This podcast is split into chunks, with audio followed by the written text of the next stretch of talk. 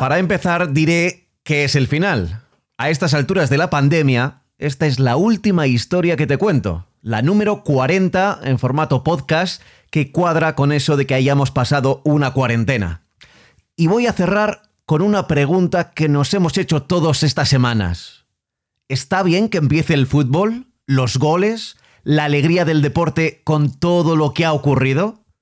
¿Tenemos que sentirnos culpables por intentar pasarlo bien después de 40.000 muertos? Es decir, ¿hasta cuándo tiene que durar el luto? Esa misma pregunta se la hicieron en Nueva York después de los atentados del 11 de septiembre de 2001.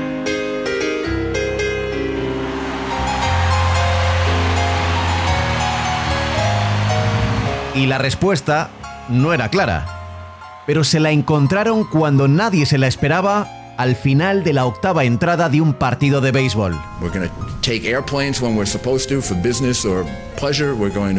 Recuerda que el alcalde Giuliani había pedido a sus neoyorquinos que volvieran a hacer las cosas que hacían antes.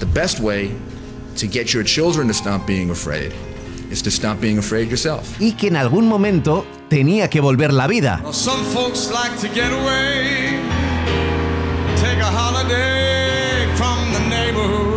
En Nueva York se decidió que el deporte y la vida volviera solo 10 días después de los atentados, el viernes 21 de septiembre de 2001. Un partido de béisbol. Los New York Mets recibirían en el SIA Stadium a los Atlanta Braves, apenas a unos kilómetros de la todavía humeante zona cero.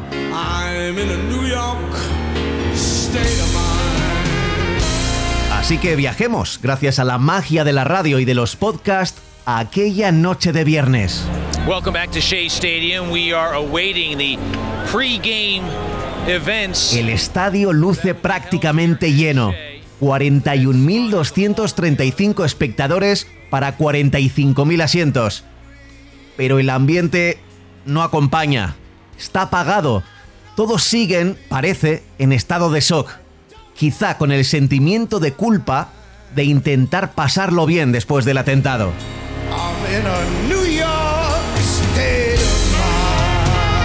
Atentos, que vamos a escuchar al speaker del SIA Stadium. Tonight we come together for the first regular season professional sporting event in New York City since Tuesday, September 11th. We return to our national pastime, in part to show that America can and will go on. Muchos bomberos y muchos policías de la ciudad están presentes, invitados al partido. Los jugadores locales, de hecho, no llevan las gorras de béisbol habituales con sus colores. Son las de la policía, las de los bomberos, las de la autoridad portuaria. Please welcome members of the NYPD, New York Fire Department, Port Authority Police Department. Vestirían esas gorras en señal de homenaje durante toda la temporada. The San Francisco Fire Department Station 1. También vemos en la grada a Carol Gies, que ha perdido a su marido que era bombero hace tan solo 10 días. Está acompañada de sus hijos, emocionados, porque decidieron que como familia tenían que estar juntos en el estadio. Se canta el himno, como siempre en estos eventos, pero quizá esta noche con mayor sentimiento que nunca.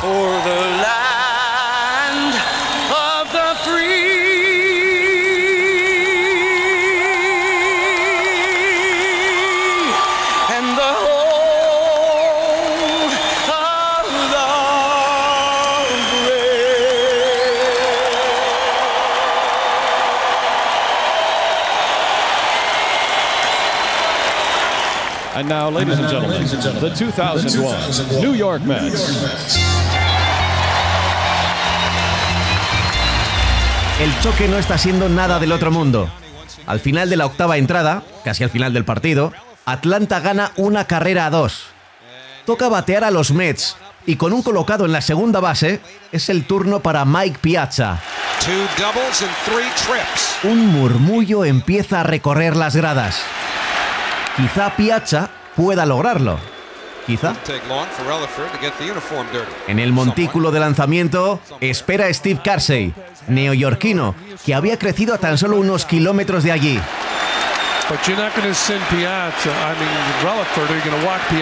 Primer lanzamiento. Piazza batea al aire. Fastball, nothing in one. Bola 1.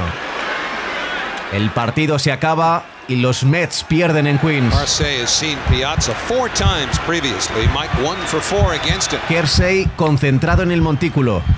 Mike Piazza con el bate. Segundo lanzamiento.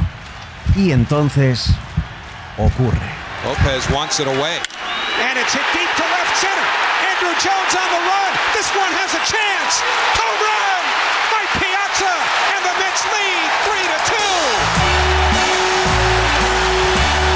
York despertó y celebró como nunca lo había hecho antes un home run de los Mets. This crowd was ready. They wanted to shout and scream all night. And boy, did they get an opportunity from Mike Piazza. Las gradas se llevaban las manos a la cabeza. Los bomberos a los que se homenajeó al comienzo y que se habían quedado a ver el partido reían y vitoreaban mientras Piazza iba de base en base. Well, among the handful of most memorable home runs in the history of this ballpark. Los hijos de Carol Gis se abrazaron a su madre y su foto salió en la portada de los periódicos neoyorquinos. Ella reconoció después que pensó que nunca volvería a ver sonreír a sus hijos. These little town blues. Los Mets ganaron el partido y la cicatriz de los atentados empezó a curarse. Muchos consideran a Piazza un héroe. Hay voces que han pedido que la camiseta con el número 31 que vistió aquel día se muestre en el Memorial y Museo del 11 de septiembre, junto a la Zona Cero, en Manhattan.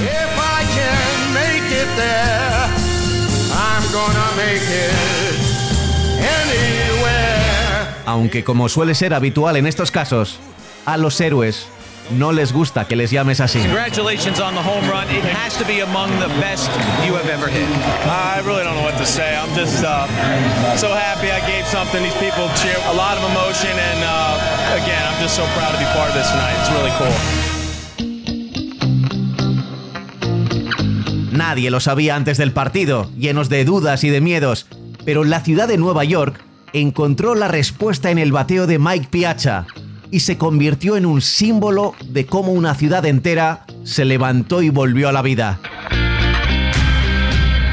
¿Hasta cuándo tiene que durar el duelo? ¿Por un atentado o por una pandemia o por el adiós de un amigo? Yo solo tengo una respuesta que ya te he ido dando cada vez que te he contado una de estas historias que hoy acaban. El luto dura hasta que alguien te demuestra que la vida puede ser maravillosa.